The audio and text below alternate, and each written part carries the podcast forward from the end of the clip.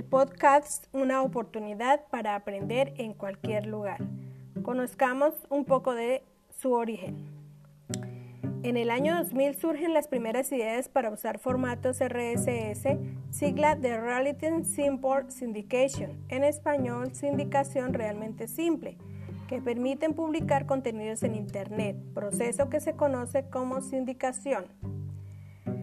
David Wiener diseñó el primer programa formato MP3 e en el año 2002 Adam Curry creó el primer programa iPoder para gestionar archivos de audio.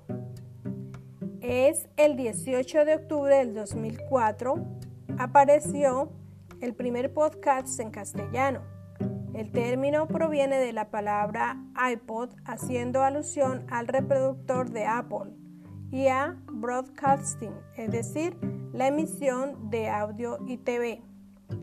Podcasting debe ser entendido como la sindicación de archivos de audio MP3 y MP4, que utiliza un sistema RSS permitiendo así su revisión y descarga automática y periódica.